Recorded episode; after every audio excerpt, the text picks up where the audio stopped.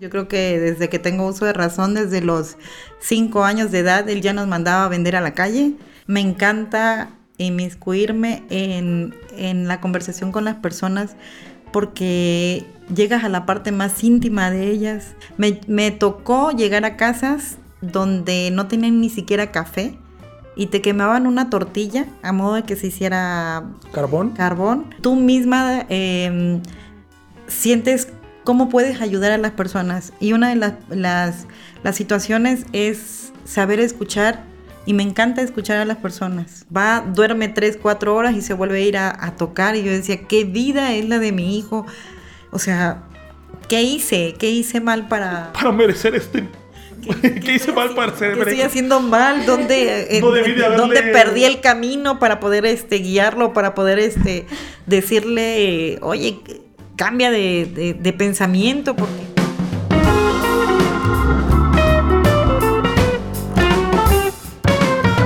¿Qué tal amigos? Sean bienvenidos al segundo episodio de Un Ron con Goma. Segundo episodio de este podcast un tanto extraño para mí. Me siento tal vez un poco incómodo con este formato, pero ya lo iremos aprendiendo a aceptar y a querer porque también me está ayudando mucho para poder platicar de cosas. Bueno, me va a ayudar para poder platicar de cosas que regularmente no se tocan en mi canal principal, que es de construcción. Y bueno, vamos a entrar de lleno. El día de hoy tengo una invitadaza que estoy seguro que va a estar muy a gusto la plática el día de hoy. Vamos a estar platicando largo y tendido durante 30, 40 minutos. No sabemos todavía cuánto tiempo vaya a durar esto. Y sin más presentación, mi querida madre, señora Isabel, ¿cómo está usted? Muy bien, gracias a Dios. ¿Cómo te sientes de estar aquí? Contenta de estar con mi cachorro. ¿Alguna vez te imaginaste que tu hijo se iba a poner a jugar al, al locutor? De, de... Es lo que menos pasó por mi mente. Tengo preparado, bueno, tengo algún, un tema que, que me gustaría tocar para darle como seguimiento al primer episodio que, que, tratamos en este podcast. No sé si lo escuchaste, son, fueron 50 minutos. Sé sincera, es más de una vez. La verdad, te soy sincera, el trabajo no me lo permitió. Eso es, bueno, mientras sea por trabajo no pasa nada. La ventaja de escuchar un podcast, para quienes incluso nos están oyendo, es que pueden trabajar mientras están escuchando, ya que pues, actualmente la tecnología te permite tener tus audífonos, estar con las manos libres y estar escuchando. En mi caso no, porque acuérdate que yo tengo que estar hablando con mis clientes y estar dando degustación y explicación de mis productos. Está bien, te disculpo, madre. No pasa nada. Bueno, en el primer episodio estuve platicando eh, acerca de cómo iniciar un nuevo proyecto, eh, diagonal emprendimiento, como lo quieran ver. Entonces, este es uno de los temas que me gustaría abordar contigo porque sé que tienes bastante, bastante experiencia en iniciar uno y otro y otro negocio, insisto, diagonal emprendimiento. Y además eh, lancé por ahí una publicación al Facebook en donde comentaba o hacía una pregunta que, que les gustaría a los, a los que están escuchando este podcast eh, saber, ¿no? O sea, como que te, te, preguntaran algo, yo me iba a encargar de comunicártelo. Ese va a ser como que una sección rápida después de que empecemos a hablar. Y por último, y incluso creo que razón por la cual hasta público tenemos el día de hoy, es que vamos a platicar acerca de la carrera de tu hijo. Y no muy me gusta meterme en este tema porque lo que no quiero es hacer este podcast, digamos, cuando tengamos invitados narcisistas, es decir, hablar de mí, pero eh, creo que para la ocasión se presta porque eres mi madre, ¿no? Ok. ¿Estás lista? Totalmente lista. Ok, actualmente, ¿a qué te dedicas? Bueno, mi emprendimiento eh, lo empecé de la nada, prácticamente de la nada. Vendo jugos antioxidantes, eh, preparo aguas antioxidantes también de arándano con fresa, arándano con mora. Eh, estuve innovando algunos sabores distintos y dentro de los jugos hago un poco de collage de todo lo que son los frutos rojos. Además, ahorita he estado haciendo salsas, mermeladas, tratando de hacer cosas nuevas que me impulsen a mí misma a crear algo. Me encanta crear, me encanta estar en la cocina. Hay cosas que quisiera hacer y que a veces no puedo del todo porque no me da tiempo de estar eh, preparando. Eh, tratar de vender y de estar en el emprendimiento es todo un conjunto de cosas que no puedes hacer tú sola. se puede decir que estás actualmente en el área artesanal. No porque hagas artesanía, sino creo que incluso así se le conoce en el medio, ¿no? Sí, somos artesanas y emprendedoras al mismo tiempo. Esto que tú estás haciendo, me consta, es una, un resultado de una larga carrera de intentos y de estar buscando como cualquier persona, yo creo que en este país y en general en el mundo, que se inclina por el lado comerciante, si lo queremos ver de alguna manera.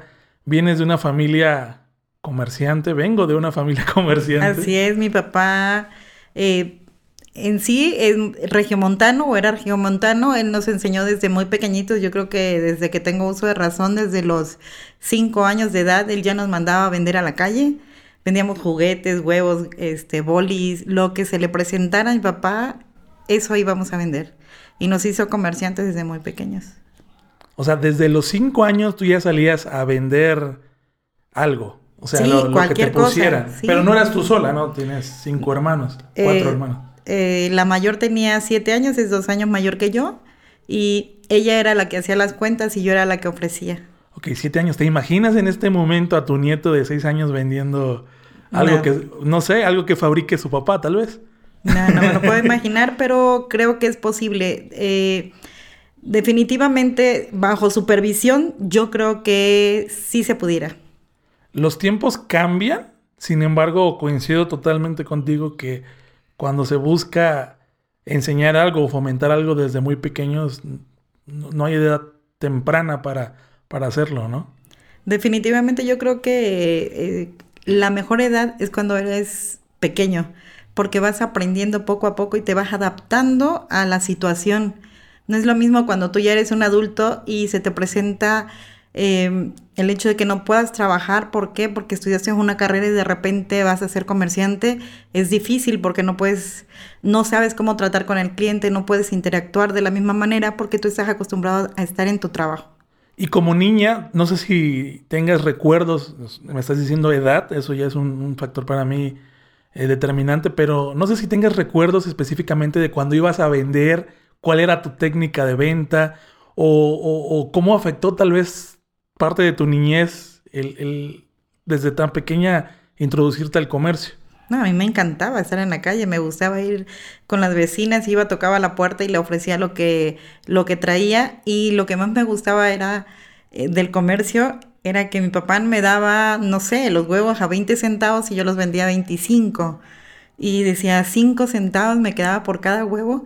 Entonces yo no sabía hacer cuentas, pero mi hermana la mayor sí. Entonces juntábamos esos 5 centavos de cada huevo y los utilizábamos para comprarnos un helado, un bolis, algo que nuestros papás no nos compraban. O sea, a ver, déjame, déjame entender, esto está bastante bueno tú ni siquiera, o sea, a ti te daban una instrucción que era, vende estos huevos a 20 centavos, ¿no? Así es. Y usted, ¿quién te dijo? O sea, ¿quién, quién fue y te dijo, vende los 5 centavos más para, para ganarle más?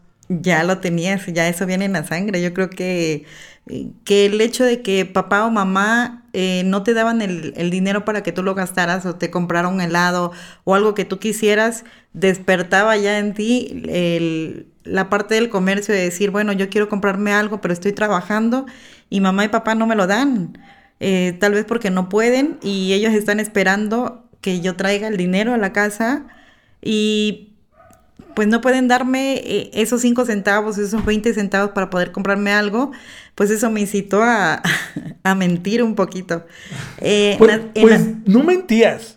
O sea, al final del día ellos te decían, dame, o sea, vende esto a tanto tal precio y tú llegabas y le dabas el dinero del que se vendía, ¿no? Sí, pero acordándome de algo, al principio, cuando no sabía hacer cuentas y iba a vender, y yo lo daba un poquito más caro porque si se me quebraba un huevo me regañaban, no sabía hacer las cuentas y lo que hacía era llevar todo el dinero y llegaba a casa y decía a mi papá, esta es mi hija porque me trae dinero de más. Ah. Y ya cuando yo escuchaba a mi papá que traía dinero de más, entonces ya le preguntaba a mi hermana, bueno, ¿por qué sobra dinero o por qué traigo dinero de más? Y ya ella me decía, porque ya, ya estaba más grandecita y ella estaba en segundo año de primaria y ya hacía un poquito más de cuentas. Entonces ya fuimos separando esos cinco centavos. Bastante inteligente para alguien de cinco o seis años, ¿eh? ya, ya lo traje en la sangre. Sí, y eso es algo que también concuerdo porque, bueno, ya lo vayamos a platicar más adelante, pero a pesar de que soy tu hijo, no, yo no traigo como que ese gen tal vez, pero insisto, lo vamos a tocar más adelante. Eh, pasa esto, ¿hasta qué edad dejas de trabajar mandada por tu papá, por tu mamá, como para aportar a la casa? Yo creo que eso fue hasta los 10 años. Eh, mi papá tuvo muchos emprendimientos. Mi papá era de las personas que salía a la calle con un solo peso, un peso para el pasaje y llevaba un morral y lo traía lleno de despensa a la casa. Lo que mi papá hacía era llegar a la orilla del río y le decía a las personas, a ver, ¿cuánto quieres por todos los marranos que tienes ahí?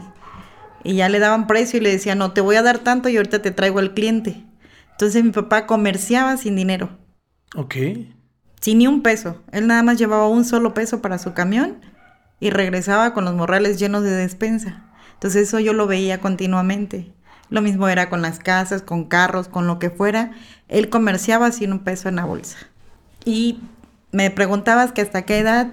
Yo creo que a los 10 años porque mi papá se enfermó de cáncer. Ok, sí. Yo de hecho ya no conocía a mi abuelo, no, tuve la, la, dicha de conocerlo. Yo creo que también por eso no aprendí nada de, comercio porque a pesar de que te tuve a ti, mi papá no era comerciante, ¿no? Entonces, de cierto modo, nada más lo poco que alcanzaba a ver, no era lo mismo, la misma inmersión en el comercio que tuve yo a como lo tuviste tú, que era tu papá, tu mamá y tus hermanos, ¿no? Porque después de que pasa eso, eh, según lo que yo recuerdo que me has contado, empiezas a trabajar ya por tu propia cuenta, igual en temas de comercio a muy temprana edad, 12, 13 años, ya algo tuyo, ¿no? Eh, llegaron a vivir a, casa de mamá porque pues ya ves que tiene cuartos de, renta. Entonces llegaron a vivir personas que vinieron a comerciar telas. Entonces eh, ellos se iban a viajar a todos los pueblos y me enseñaron cómo cortar las telas y cómo hacer los, los cortes e ir, eh, hacíamos paquetes de telas de, de 10 cortes de pantalón y 4 de, de dama y me enseñaron cómo ir casa por casa para vender y era una de sus vendedoras estrella a la edad de 13 años. 13 años.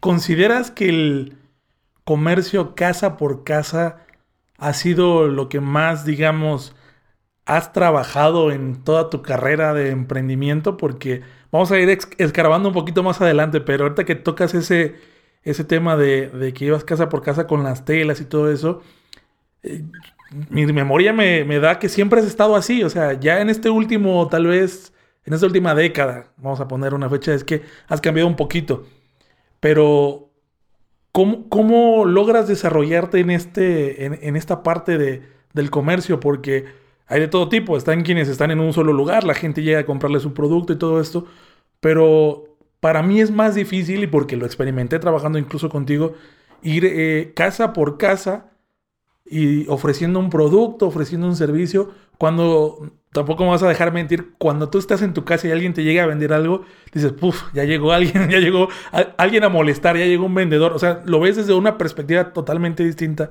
como era en ese tiempo.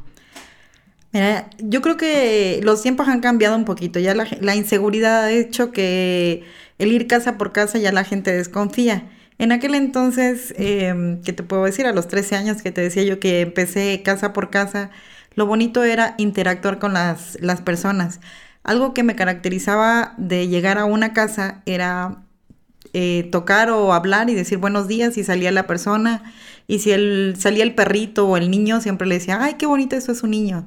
Y por ahí empezaba y por ahí entraba a... o están muy bonitas sus flores, oiga, qué bonito le quedó su vestido. O sea, empezaba, antes de ofrecer mi producto, empezaba a chulear algo de la casa, de la persona, de, de lo que hubiera. Y empezaba una plática y ya después llegaba yo con mi producto. Sí, sí recuerdo que siempre hacías como que e-, esa era tu táctica, ¿no?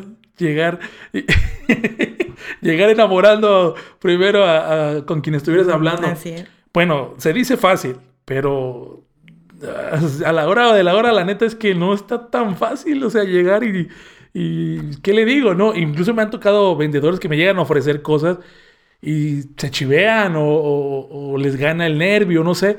Pero empezar de esa forma sí está medio complicada para quienes no tienen esa, Lo que pasa es que, como te decía, desde los cinco años tú empiezas a interactuar con la gente. Yo todo el tiempo hablando con medio mundo y nunca se me ha dificultado. Entonces, el entrar al, al entorno de las demás personas es adentrarme también en lo que están sintiendo.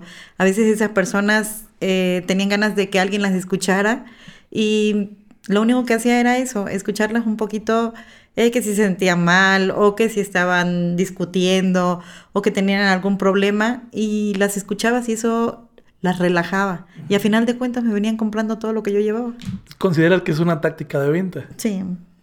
¿Y si estabas dispuesta a escucharlas? O sea, porque sí, puede considerarse una táctica de venta, pero ¿hasta qué punto te inmiscuías en esa plática, en ese inicio de conversación? Me encanta inmiscuirme en, en la conversación con las personas porque llegas a la parte más íntima de ellas y tú, tú misma em, sientes cómo puedes ayudar a las personas. Y una de las, las, las, situaciones es saber escuchar y me encanta escuchar a las personas. También aprendes, ¿no? Aprendo muchísimo. O sea, he aprendido a lo largo de la vida hay personas adultas, eh, personas de la tercera edad que te platican de que sus hijos los abandonan o que los dejan solos y, y tú dices, bueno, voy a llegar algún día a esa edad. Y hay personas que te cuentan que falleció su hijo, su hija, o sea... Sí, ya muy, cosas muy profundas, ¿no? Entonces, escuchar a las personas aprendes demasiado. Y yo creo que la parte que no te he contado es que nada más, o, o, tal vez ya te la conté, solamente estudié hasta primer año de secundaria, ya no este, seguí estudiando, pero yo creo que el interactuar con las personas te ha hecho, me ha hecho crecer, me ha hecho ser la persona que hasta ahora soy. Y me considero que hasta el día de hoy puedo seguir escuchando a las personas y eso me agrada. Doy fe de lo que acabas de decir porque pues vamos a llegar allá, pero estuviste a cargo de una asociación de de mujeres artesanas. hace poco, ¿no? Entonces ya llegar a ese nivel creo que no es cosa fácil, pero bueno, ya iremos llegando para allá. No, esto no es un podcast que pueda dirigir a enseñar a, a, las personas. O sea, quiero apartarme yo de lo que, a lo que estoy acostumbrado, que es el canal de YouTube, que ya sabes que hacemos videos tutoriales y bla, bla, bla. Sin embargo, si se puede sacar algo de provecho para quienes estén escuchando, nos estén regalando lo más valioso que tienen, que es su tiempo, ¿Cómo les enseñarías a ellos a hacerlo? Tal vez alguien este, con esta situación de la pandemia no le haya quedado otra opción que emprender. O sea, la verdad es que nos cambió los papeles muchísimo. Bueno, yo creo que eh, las personas que se quedan sin trabajo y que quieren emprender algo, primero que nada tienen que visualizar qué quieren emprender, qué es lo que más les llama la atención, algo que realmente les guste. ¿Por qué? Porque si el producto que tú vas a vender te llama la atención, es de tu agrado, lo disfrutas a la hora de consumirlo, entonces vas a tener esa ligereza de poder expresarte con, los, con tus clientes y, y decirles, explicarles prácticamente de qué se trata ese producto. Que seas congruente lo que ofreces como que si tú lo estuvieras ocupando, ¿no? Así es. Ok. Siento que eso desde mi perspectiva sí limitaría un poco, pero también te doy un poco de la razón. Bueno, más bien sí te doy la razón porque mi trabajo es eso, ¿no? O sea, yo tengo que hablar de algo que me gusta y pues para que sea, para que se transmita, ¿no? Porque si no, no, no funciona. Entonces creo que tienes, hay razón. En, y en el caso de ir casa por casa, regresando otra vez, recapitulando, en ese tiempo era riesgoso, pues al final del día, digo, ahora ya hay mucha protección contra las mujeres. Bueno, no protección como tal, pero sino ya hay más empoderamiento femenino, ya alzan más la voz. Eh, cada vez hay más campos en los que las mujeres están entrando, que debió de haber sido desde hace muchos años. Pero en ese tiempo donde eh, pues, te ibas sola, no sé, no, no nada más era en tu ciudad, te ibas ranchos, te ibas otros estados. Rancherías, pueblos, estados, sí es cierto. Pero fíjate que eh, en tiempos, eh, no sé, 30 años atrás, eh, tal vez había malicia y tal, vez también habían este, gente que mataba y violaba, pero no se veía tanto como ahorita. Desafortunadamente la, la situación ha cambiado tanto. Em, en aquellos tiempos, al contrario, la gente te acogía. Era algo bonito. Tú llegabas a una casa y a veces no tenían que comer y te ofrecían de lo poquito que tenía y eso era valioso para, para nosotros. Me, me tocó llegar a casas donde no tenían ni siquiera café y te quemaban una tortilla a modo de que se hiciera carbón. Carbón y de ese carbón hacían el café y te y te daban una taza y tú decías, bueno, no tienen, pero están compartiendo parte de lo que tienen. Entonces a esa gente, en lugar de venderle, le regalabas. Ya no llegabas a venderle, le regalabas. Pero este, pero había personas que sí tenían el dinero suficiente y decías, bueno, a este se lo regalé, pero a este le cobro más. Pero mucha gente te acogía o te daba... Eso sí nunca lo había escuchado, o sea, de decir, yo tengo mi producto, tengo que comer yo, pero pues por la acción que estoy recibiendo, y sí es cierto, muchas veces las personas que menos tienen son las que más te dan. Y también me, siento afortunado de haber probado ya de esa, o sea, de, esa parte de la vida, ¿no? De, sí, porque es hermoso, es hermoso porque... Y sabe riquísima la comida, ¿eh? No sé cómo le hacen, pero sabe riquísima cuando te invitan, ¿no? Sí, sobre todo ahí me tocó un lugar en Guerrero donde me invitaron unos charalitos pequeñitos, yo nunca había comido eso mucha gente los conoce y, este, y los come, pero yo no los había comido. Una salsita de, de jitomate con chile y las tortillitas hechas a mano, delicioso. O sea, la gente no tiene que comer y van al, al río y eso es lo que pescan y eso es lo que comen. Te tocó verlo desde lo más profundo.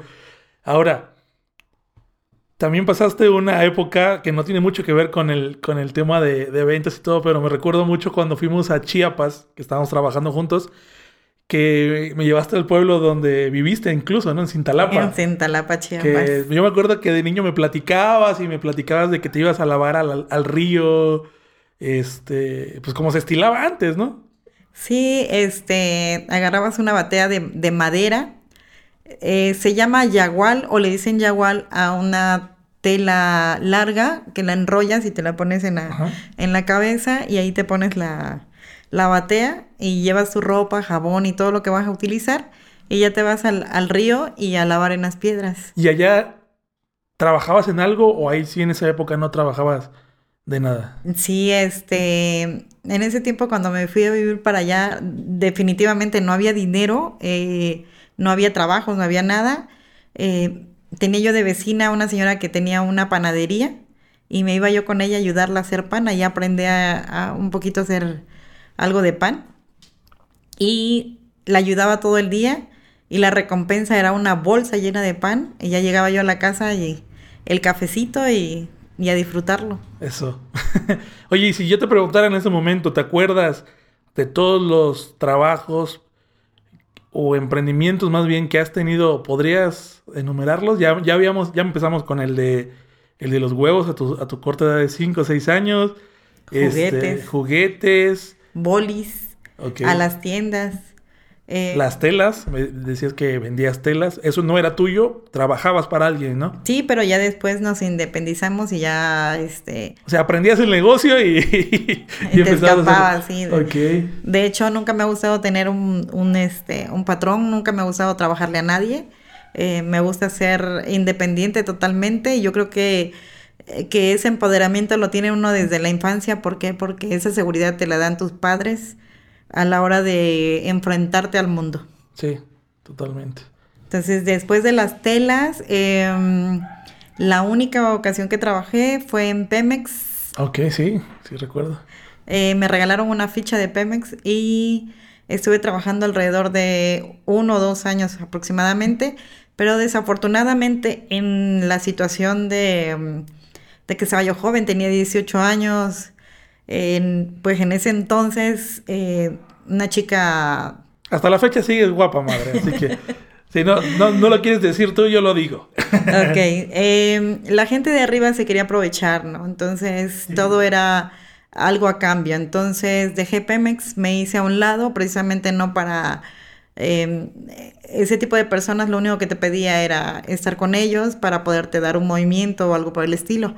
Entonces esa parte no me gustó y decidí salirme. Okay. Es ahí cuando conozco a tu padre y me caso con él. Ok. Y después de eso, ¿cuál fue tu siguiente emprendimiento? Compra de pedacería de oro y O sea, ya te fuiste de lleno a la pedacería de oro, que es el primer negocio que oficialmente yo recuerdo de cuando era pequeño. Pero creo que es en el que has estado dos veces, ¿no? En dos etapas de, tu, De tu vida. ¿Cómo, ¿Cómo, aprendes esto de la... O sea, ¿cómo descubres que el oro vale, obviamente, pero ¿cómo, ¿cómo descubres que la gente tenía pedacería que tal vez no quería reparar o, tú llegabas, sabes que yo te doy tanto dinero por tu, por tu pedacería?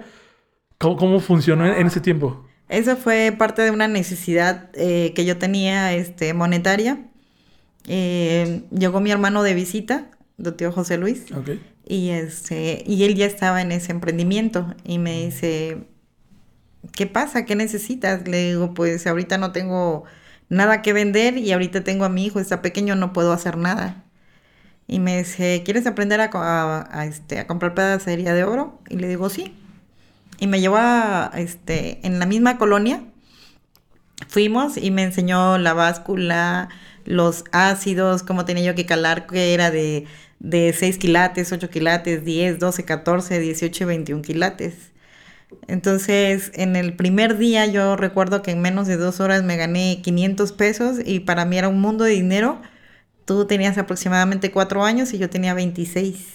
O sea, en el 95, 500 pesos de esa época en un solo día, era un dineral. Y eso fue un ratito. Era un dineral para esa época, ¿eh? Entonces me dice, te presto la báscula y te presto todas mis cosas para que tú vayas y compres.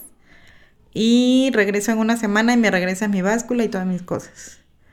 Y salí a trabajar al día siguiente y compré y ya me dice él, ¿qué tanto compraste? Y ya le, le mostré. Me dice, te voy a llevar a donde lo vas a vender. Ahí mismo en Coaxacualcos. Lo vendí, era eh, a pesar de que ellos ya ganaban cierta cantidad por este por comprármelo. Aún así, yo creo que me gané en una semana como 10 mil pesos. Wow. Entonces me gustó tanto. El 95, ¿no? Volvemos a la fecha, ¿no? El 95, 10 mil pesos. Era que, que serían como 50 varos ahorita, ¿no? Unos 50, 60 mil pesos. Entonces me gustó mucho ese trabajo y empecé a, a, irme a las rancherías, a los pueblos y sobre todo todo lo que era la ribera del río. La gente usaba mucho este dientes de oro. Entonces ese metal era de 18 quilates. Toda la ribera de, por ejemplo, el Papaloapan, la No, no, ribera ah, de, Minatitlán ah, hacia... Hidalgotitlán y todo para allá atrás. Así es. Eh, como Capoacán creo que se llama, ¿no? sí, yo recuerdo que cómo gané dinero ahí. Muchísimo dinero. Y es que en ese tiempo también no había... O sea, no era como tal un negocio, o sea... No había competencia. No había competencia, eran como que Tal vez en, otro estado, ¿no? Pero en la zona en Veracruz no había quien hiciera ese, ese, trabajo, ¿no? Solo estaban las casas de, empeño prácticamente. Pero entonces, al no haber competencia, ¿qué, pensaste? Me voy a arrasar toda la, toda la zona. Porque también, o sea, dice un dato importante. Tu hermano, que fue el que inició esto en Villahermosa en ese tiempo, tal vez. Sí, en Villahermosa. Y ya yo me quedé con toda la zona de Minetlán, Coaxacualcos, este, Nanchital, todos sus alrededores. Entonces lo tenía para mí solita. Entonces solo salía a trabajar por ratitos, porque pues te quedabas con tu papá o te quedabas solo en la casa. Entonces salía por ratitos y decía yo, si me gano 1500 o 2000 pesos, ya llegaba yo a la casa contenta y no me hacía falta más. Entonces fue la única ocasión que yo me relajé en cuanto a ganar dinero. Sí, porque ya, ya habías encontrado un nicho que no estaba explotado, un nicho de oportunidad que también esa es otra cosa que luego, luego les he comentado aquí a quienes nos escuchan. Hay que aprovechar las oportunidades, ¿no? Ver, en dónde puedes eh, sacar provecho y eh, aferrarse a eso, ¿no? Sí, pero en ese entonces yo creo que me relajé un poco. Más que nada porque prácticamente te dejaba mucho tiempo solo. Yo ahí que tenía como, dices, como cinco años, ¿no? Empecé a los cuatro y dejé de trabajar en la pedacería de oro como a los ocho años. Fue cuando mi madre se enfermó y pasaron situaciones entre el matrimonio, mi madre y todo, y me relajé un poco en el comercio. Ok, ahí ya no, o sea, trabajabas como decías, ¿no? Por, por ratito. Por ratos. Sacabas la lana. Y luego, ¿por qué dejas de trabajar en esto? Porque tu abuela se enferma y eh, eh, la operaron y tuve que ir a cuidarla. Entonces dejo de trabajar y me dedico a cuidarla.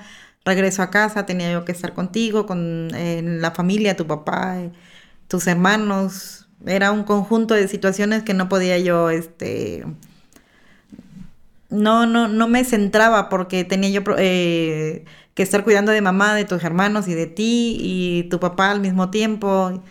Un sí, factores, digamos, externos a, tu crecimiento.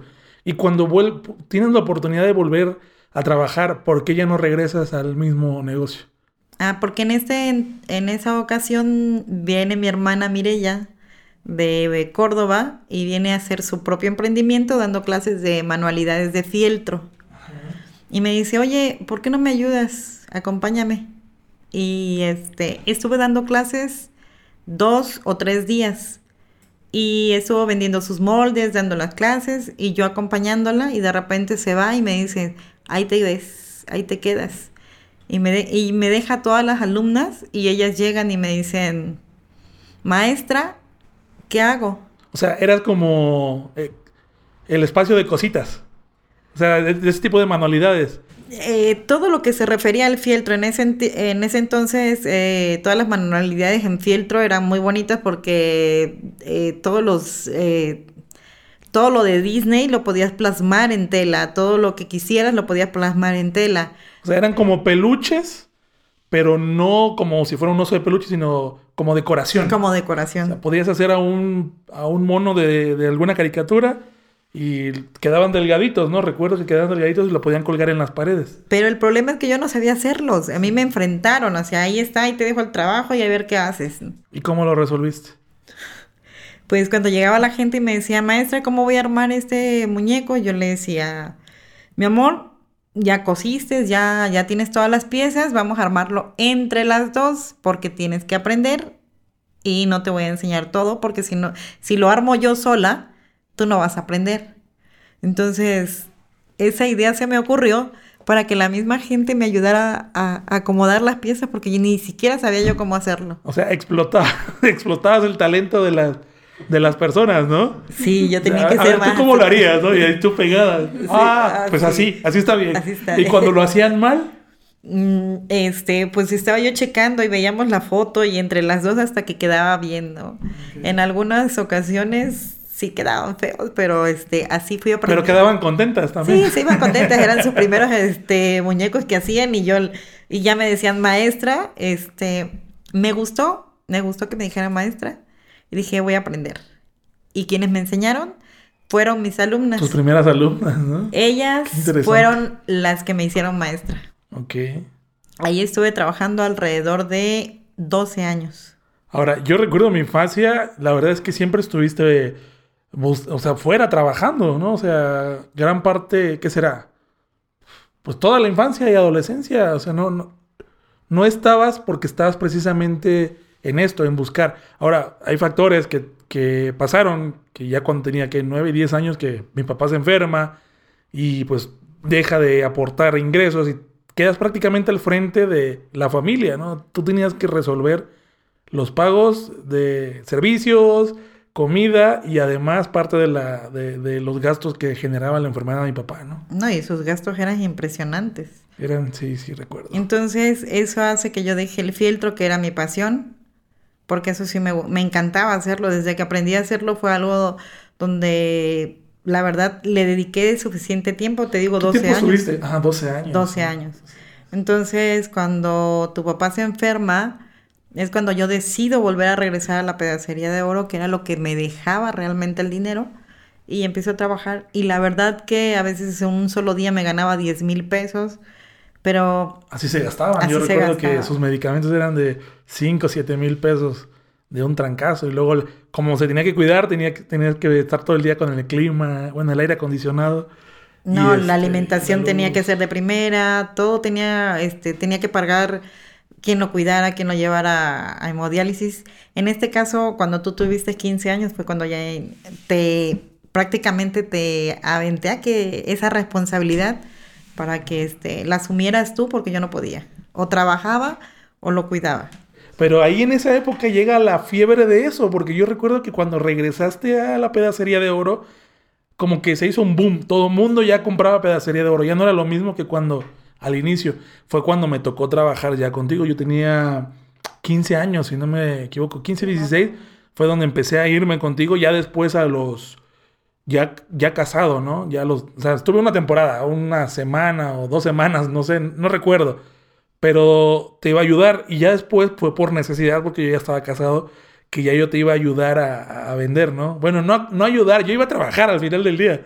A comprar. Pero al final de cuentas yo, yo recuerdo que me decías caminaba y caminaba y me decían, mamá, No compro nada. no compro nada. Pues es difícil. Yo te admiro. Todo esto caminas, así estás en el sol todos los días. Le- Sí, sí, sí, sí. Eran. Hasta que tú estuviste en mi sitio, te diste cuenta de todo lo que yo hacía cuando salía a la calle. Pues me tocó trabajar contigo todo Tabasco. Bueno, gran parte de Tabasco y Chiapas. Chiapas. Chiapas fue donde conocí bastante, eh, pues varios municipios y pueblos de Chiapas. Y sí, ahí fue donde ya experimenté, pero sí era difícil por lo mismo, porque ya había eh, muchas personas comprando, ¿no? Ya era muy difícil, pero también esas personas hicieron difícil que nosotros entráramos a las casas, porque muchos de ellos llegaban y Robaban, ¿no? robaban y hacían, estafaban sí, o estafaban. cambiaban, por decir, eh, piezas de, de cualquier metal por, por algo de oro. Entonces, mucha gente ya empezó a desconfiar, pero aún así seguía yo comprando, ya no en la misma cantidad, pero seguía. Después se vino la recesión donde Sí, México vendió todo su oro y ahí es donde ya todas las casas... No, no fue México, fue Grecia, quien creo que sa- saca la, un problema que hubo ahí en, en- en Europa. Sí me acuerdo que ya estábamos platicando de eso, y porque Grecia creo que se separa de la Unión Europea, vende el oro y baja de precio increíblemente, ¿no? Ya no, ya no era negocio, o sea, por cada casa caminada, creo que, bueno, por día ya sacabas como 200, 300 pesos, ¿no?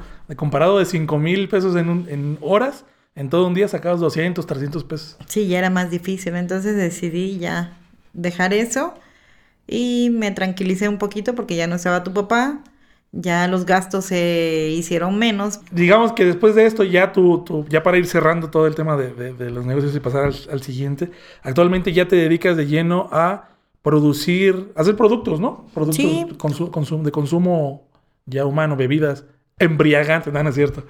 Son este como cremas de licor, ¿no? Son cremas de whisky, cremas de licor, eh, jugos antioxidantes, aguas de frutos rojos, salsas, eh, mermeladas y consumo algunos productos de otros productores para llevarlos a la venta. Ok, de cierto modo se apoyan entre todos, Sí. ¿no? Ok.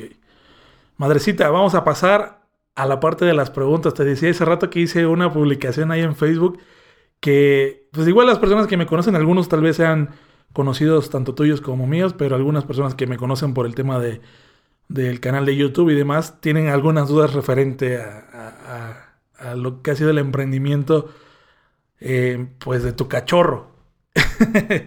a ver, tengo aquí unas preguntas. Vamos a empezar con una de Arturo Opado, que dice aquí, con honestidad, ¿qué alcance creías que tendría tu hijo cuando, inicia, cuando inició con el proyecto de los restauradores? Le soy totalmente y rotundamente sincera. eh, nunca me imaginé que él fuera a escalar. La verdad que... ¿No confiabas en tu hijo? No, no, no, no que no confiara. La dificultad que teníamos en ese, en ese tiempo eh, en cuanto a la economía para poder empezar a, comprar las herramientas, porque yo, yo siempre he dicho que Jair desde muy pequeñito ha sido muy inteligente, muy capaz y siempre eh, se ha enfrentado a, situaciones que ha salido avante en todos los sentidos. Yo creo que tiene un carácter muy definido y sé que de alguna manera siempre todo lo que ha querido lo ha logrado y siempre se esfuerza en ello. Entonces yo creo que en ese tiempo yo no pensaba en que fuera a lograr algo como llegar hasta donde está, porque le- se nos hacía difícil eh, el comprar la herramienta, el que yo ya no tuviera el- el- las ganancias que yo, yo tenía en aquel no había entonces, no había dinero No había para, dinero. para comprar toda la herramienta que él necesitaba para, para que él pudiera escalar. Entonces, eh, la limitante era esa, el dinero. El, sí, sí, sí, sí. Y de hecho también por eso fue que yo recuerdo que cuando ibas a, creo que hacer un, una remo- un closet, ¿no? Fue el primero el closet, que, que fue un cambalache, ¿no? Sí. De que pues no pagues, no hay dinero, no pagues, mejor compra.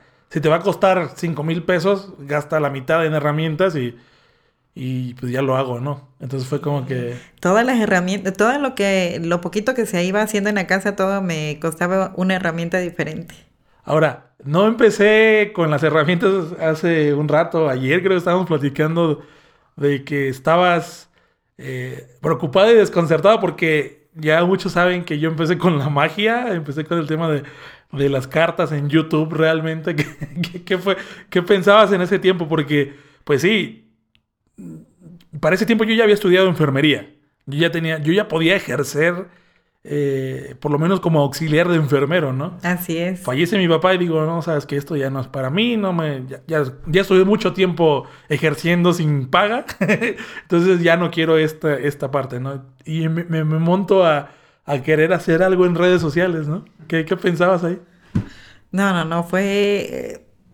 Para mí era difícil ver que ya no querías estar estudiando, que ya no ibas a escalar en la, en la escuela y, y, de repente te veo con las cartas y de repente haciendo magia y, y, subiendo videos y decía, Dios mío, ese chico qué va a hacer, de qué se va a mantener o, o qué voy a mantenerlo toda mi vida o que, qué va a pasar Oye, con él siendo tan inteligente y, y está desperdiciando parte de, de, de todo el potencial que tiene. Y mi mayor preocupación es que no quería ocupar el sitio de su papá, que su papá trabajaba en Telmex. Entonces yo quería que él ocupara el, el puesto que su papá tenía, porque por, por este por ley le tocaba la plaza por derecho, la, ¿no? por derecho la plaza de su papá. Yo podía haber estado trabajando en teléfonos, yo podría ser sobrino de Carlos Slim. no, yo le decía a él, oye papi, mira, entra a trabajar a Telmex, mira, es una empresa muy bien pagada, mucha gente que quisiera entrar a Telmex y tú tienes la oportunidad porque tu papá trabajaba ahí y nada más es cuestión de que pases los exámenes. Eh, eh, un compañero de su papá siempre me decía este, que vaya a las clases, eh, yo no le voy a cobrar nada. Eh, y ya nada más que pase los exámenes, me decía otro compañero de él, mándame todos sus papeles y lo metemos de inmediato. Y yo, Jair, mira, que vete a Telmex y nada por le insistí yo creo que más de un año hasta que llegó el momento que me dijo, ya, déjame de molestar, no voy a entrar a Telmex. Y yo decía, Dios mío. Yo tenía mis razones, tal vez, no, no, sé si te las he dicho, pero no las voy a decir ahora. Quiero dejar ese tema para otro episodio porque creo que es un tema bastante interesante. Y, y, y igual y muchas personas se ponen en mi postura. Pero eh, yo, ten, yo tenía mis razones en esos momentos y hasta la fecha yo le soy fiel a esas razones de por qué no quise entrar a ese trabajo. Pero bueno, era músico también, o sea, me la pasaba en el desvelo y creo que era lo que también te preocupaba, ¿no? Ay, era, era la parte más difícil para mí porque yo decía, bueno, se desvela hasta las 3, 4 de la mañana, llega a esa hora, se agarra la computadora, está toda la mañana ahí hasta las 8, 9, 10 de la mañana va, duerme 3, 4 horas y se vuelve a ir a, a, tocar. Y yo decía, ¿qué vida es la de mi hijo? O sea, ¿qué hice? ¿Qué hice mal para... Para merecer este... ¿Qué, ¿Qué hice mal para ser... ¿Qué estoy haciendo mal? ¿Dónde, no debí de haberle... ¿dónde perdí el camino para poder este, guiarlo, para poder este, decirle, oye, cambia de, de, de, pensamiento. Porque... Fue porque le, le, ocultabas los cinco centavos de los huevos a tu papá. No, no, era... De ahí viene, era el karma. La verdad que sí era difícil porque yo decía, Dios mío, los años van pasando, este chico no estudió más que la secundaria y parte de la carrera de enfermería y dije, ¿de qué va a vivir? sí, porque si no tenía la prepa creo que hasta tercer semestre, me salgo para estudiar la carrera me quedo en quinto semestre y pues, ni para adelante ni para atrás, ¿no? Ya no quiere estudiar, ya no quiere nada y nada más lo veo en la Estudié mecánica, estudié mecánica también, recuerdo sí, que sí, sí, intenté acuerdo. varias cosas que no, no fructificaron. Sí, es cierto, porque todo, al, algo que me caracteriza con Jair es que no había algo que no quisiera hacer, que su madre no... Ahí sí tienes toda la razón. Siempre tuve el apoyo. O sea, todo el tiempo lo estoy apoyando. Quiero estudiar eh, mecánica, ahí está. Quiero hacer esto, ahí está. Oye, mamá, lo primero que me pidió, yo recuerdo cuando tenía como 13 años, es una guitarra que no se le quería. No, te equivocas. Lo primero que te pedí, así fue? fuerte, cuando yo tenía 11 años, que salí de la primaria, fue trabajar de cerillito. Ah, sí. De empacador. Eso fue como que la primera decisión fuerte que para ti como mamá de mi hijo se lo van a llevar. O estás trabajando empacando cosas. Porque, seamos honestos, en esa época, eh, pues sí, mi papá estaba enfermo, pero tú trabajabas y mantenías bien la casa. mi papá tenía una pensión que, que ayudaba a sobrellevar y de cierto modo no tenía la necesidad de trabajar, ¿no? Yo no recuerdo por qué quise ir a trabajar, pero sí fue difícil para ti, ¿no? Sí, lo que pasa es que eh, acuérdate que teníamos de vecinitos a, todos los chiquillos que ah, eran cerillitos y en ese entonces estaba una niña que se llama Isabel, que ya es una mujer y este, ella es madre de familia igual que tú. Y en ese entonces te ibas con, y tú querías ganar lo que ellos ganaban, o sea, ellos te platicaban, salían a jugar y platicaban lo que ellos ganaban y tú querías tener, tú querías tener tu propio dinero y estabas duro y dale que quiero ser cerillito y quiero ser cerillito y decía yo, ¿cómo vas a ir a ser cerillito si aquí no te hace falta nada? O sea, en ese entonces em, yo salía a trabajar fuera, yo trabajaba en Villahermosa y tu papá se quedaba contigo y yo decía, bueno, la muchacha es la que se encarga de la casa y la que hace la comida y hace todo. Entonces, tú como que, ¿para qué quieres ser cerillito si yo te puedo dar lo que te vas a ganar allá, no? Pero era parte del crecimiento. ¿Qué crecimiento? No pensaba en eso, pero sí ayuda. O sea, al final del día. Yo, yo creo que fue como dos o tres ocasiones que estabas diciéndome. Entonces, lo, eh, más que nada, quien me cuartaba esa parte era tu papá. Porque para mí, como yo tuve una infancia muy abierta, yo quería que tú crecieras de la misma manera que yo crecí, porque fue bueno para mí y si fue bueno para mí, iba a ser bueno para ti, ¿no? Entonces, cuando me dice por última vez, lo platico con tu papá y me dice, va a ser tu responsabilidad si algo le pasa al niño. Sí, porque yo recuerdo que con 11 años terminaba, cerraban Chedraui, trabajaba en Chedraui, yo no cerraban Chedraui a las 11. De ahí tenían que guardar todas las cajas, nosotros teníamos que recoger un chorro de cosas, nos daban la una de la mañana y a la una, una y media teníamos que agarrar un taxi de afuera de Chedraui para poder, este, un colectivo, para llegar a la casa, porque ya no había transporte con 11 años. Y luego cuando nos tocaba en la mañana, tenía que pasar el taxi a las cinco y media de la mañana para que llegáramos a las seis a más tardar a, ¿cómo se llama? A Chedraui y nos pudieran dar una caja, porque recuerdo que era el que llegue primero le van a dar una caja, o sea, para ser la primera caja que abrieran ya podías estar trabajando. Entonces todos queríamos llegar lo más temprano.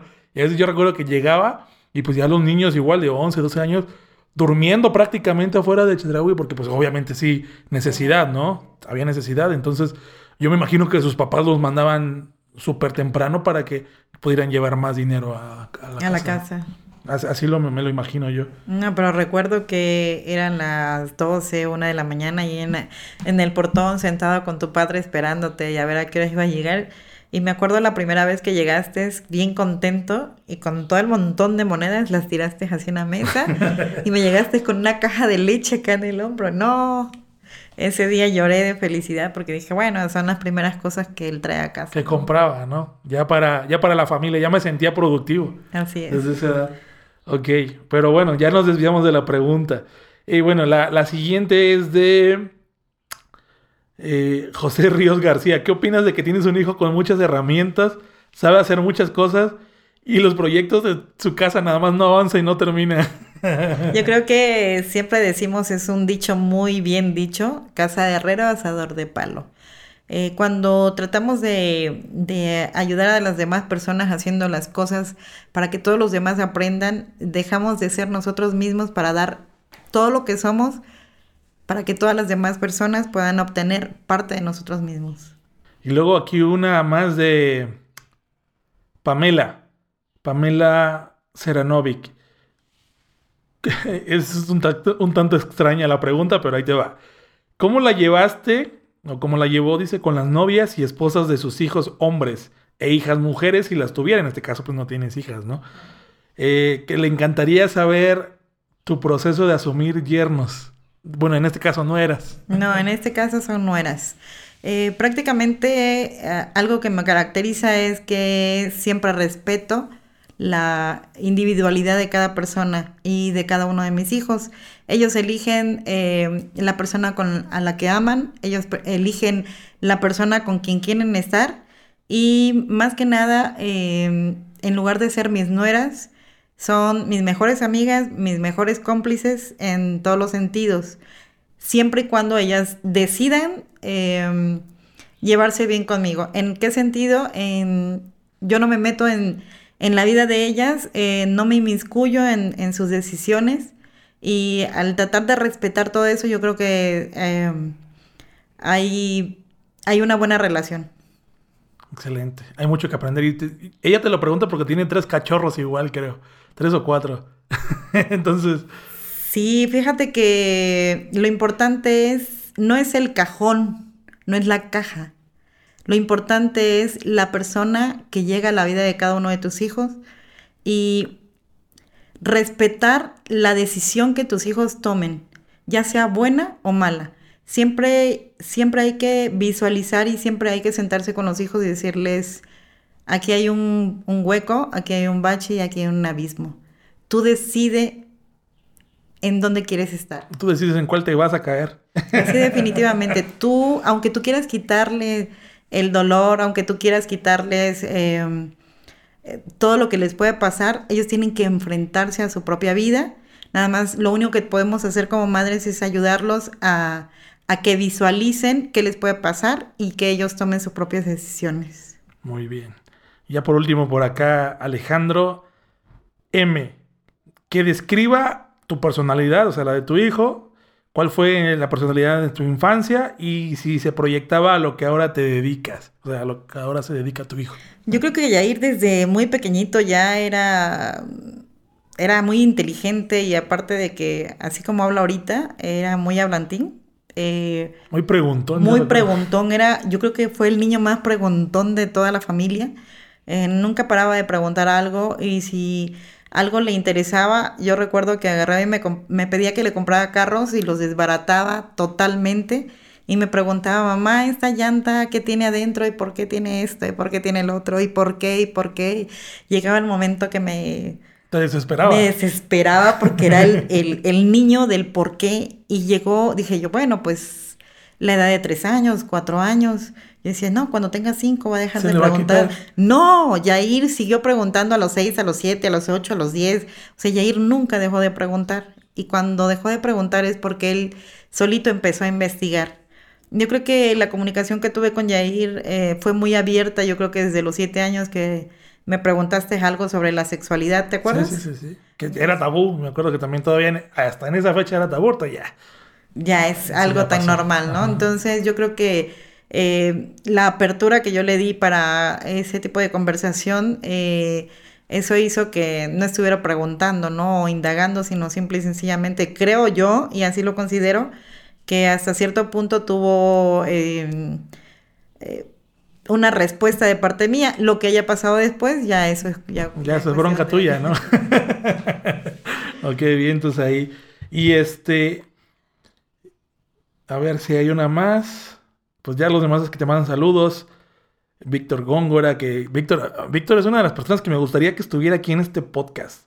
Este, representó también parte importante de mi crecimiento en adolescencia. Pero bueno, ya, ya habrá tiempo, sí, sí, sabes a quién me, refiero, ¿no? A Bicho. Mm, sí. conmigo en enfermería y... Ok. Y este...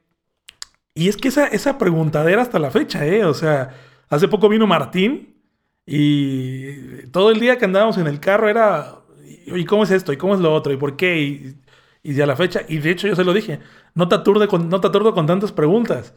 me dice, no, cabrón, ya estoy, ya estoy acostumbrado, ¿no? Y, a él le expliqué, ¿no? Y lo mismo pues aprovecho aquí para decirlo. Es que yo pregunto mucho porque pues me gusta saber eh, el entorno por, por mi mismo trabajo, actualmente por mi mismo trabajo, ¿no? De que es... Eh, te pregunto para luego tal vez sacar un tema de conversación en una transmisión en vivo, en un podcast, para tener yo esa información que me pueda servir más adelante, ¿no? Entonces por eso sigo preguntando mucho y cuando, como dices tú, no sé o no hay quien me responda, pues me pongo a investigar. Creo que eso este, te ayuda mucho. Soy malísimo para la lectura, eso sí, al contrario a ti, porque tú lees bastante, o yo recuerdo que tú leías bastante, debí de haber sacado algo de eso, pero soy muy poco dado a la lectura. Pero recuerda que vienes de dos genes. Eso sí.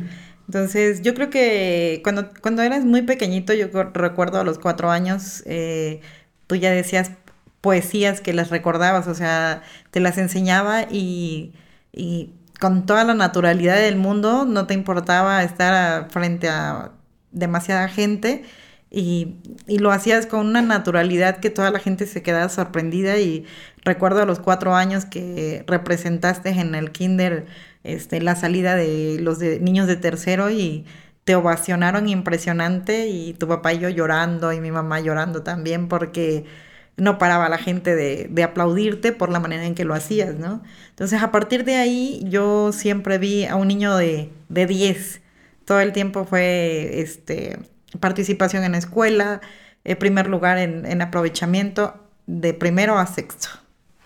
Eh, concursos de, en, en, las escuelas.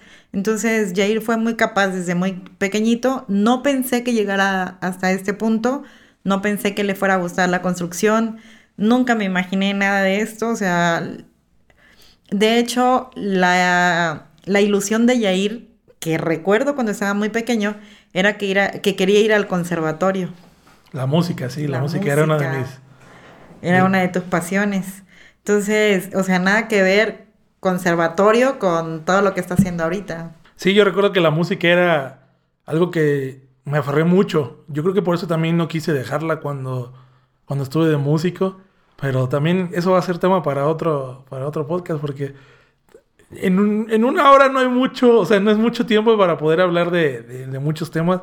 Yo creo que incluso vas a tener que visitarnos otra vez por acá por las instalaciones de, ya iba a decir de los restauradores, pero no de ron con goma. de ron con goma para poder hablar de otros temas. Quise centrarme, digamos que en esta primera charla eh, en donde eres invitada en, en ti, o sea, en, en, tu emprendimiento, tal vez más adelante que vuelvas a venir, vamos a tocar temas ya más profundos, un poco más personales. Pero insisto, no quería que esta primera se desviara hacia tu hijo y bla, bla, bla, porque sí este, para mí ha sido una persona eh, ejemplo en el aspecto de, no quedarte en donde estás, en salir adelante, en buscar, porque siempre lo hiciste. O sea, siempre buscaste como, como cualquier madre. Quiero, quiero pensar que como cualquier madre eh, lo haría por sus hijos y pues hasta la fecha sigues preocupándote, no tienes a tu hijo que yo me considero exitoso en diferentes áreas, porque para mí el éxito no es ser millonario o no tener tantas cosas. He logrado diferentes éxitos a lo largo de, de mi vida y a pesar de, de, que yo me siento así, tú sí, sigues buscando la manera de cómo apoyarme, ¿no? sé cómo, cómo, cómo aportar a lo que estoy haciendo. Tal vez ni siquiera sabías de este podcast, porque ni tú ni enterada, ¿no? Ni, ni por enterada, ni siquiera sabía que iba a hacerla, ¿no? Pero, pues aquí estamos haciendo, buscando pues seguir adelante, ¿no? Viendo por los demás, así como ustedes lo hacían en su momento. Yo recuerdo que tú y mi papá apoyaban a personas que pues, a veces no tenían dónde vivir o dónde quedarse y llegaban a la casa. También recuerdo mucho que, que nunca crecí solo en ese aspecto, a pesar de que este, pues era hijo único entre ustedes dos, no crecí solo porque siempre estaba que mi primo, que mi tío, alguien, o sea, siempre había alguien. Entonces, esa disposición de ayudar y de decir, ¿sabes qué? Pues yo me siento capaz de que más personas se beneficien de lo que estoy haciendo, pues también sigue repercutiendo hasta la fecha en mi día a día. Así que madre, muchas gracias. Bendiciones para ti. Y la verdad que me siento contenta porque sé que has crecido en todos los sentidos. Eres buen esposo, buen padre, buen hijo y sobre todo un buen amigo para muchas personas. Muchas gracias, madre. Y que no sea la última, ¿no? Nah, esta es una de las primeras. Ya que las personas que vayan ahí escuchando este podcast ahí nos vayan diciendo qué temas les gustaría tocar para la siguiente. Y pues bueno, muchas gracias mamacita por, por haberme acompañado una hora, por haber regalado también tu tiempo. Y pues vamos a ver qué, qué sale de esto. Igual, gracias a ti porque la verdad que no me esperaba esto, pero me gustó. Que, que, sirva de catarsis, que sirva para que también tú te animes más a redes sociales. Así es, porque es uno de mis tabús. sí, pero bueno. Vamos cerrando. Nuevamente, muchas gracias, mami. Gracias a todos los que nos escucharon en este, este segundo episodio de podcast. No se los dije al inicio, pero ahora sí traje un ron con goma para que lo conocieran. Pero nos fuimos de lleno con la plática para no perder mucho tiempo y no quitarles mucho tiempo.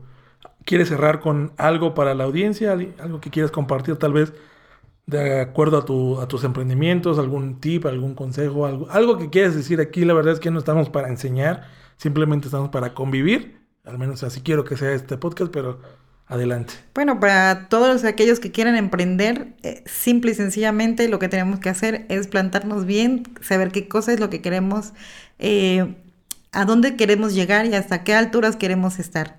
Eh, sobre todo, saber que así como tú eres cliente ante, muchos lugares, ante muchas personas, porque tú llegas a muchos lugares a comprar, de la misma manera que a ti te gusta que te traten, de esa misma manera tienes que tratar a tu cliente. Tu cliente siempre tiene que, que, ser lo primero y hacerlo sentir como en casa, hacerlo sentir importante, sobre todo eh, darle la calidez que necesita, porque muchas veces vienen estresados del trabajo, vienen estresados de algún problema familiar y lo que quieren el cliente es un buen trato. A veces llegan de mal humor y con una sonrisa les cambias el momento. Ahí está, excelente. Muchas gracias, madre. Y ahora sí, sin más, nos vemos hasta el siguiente episodio, chicuelos, de Un Ron con Goma. Chao, chao.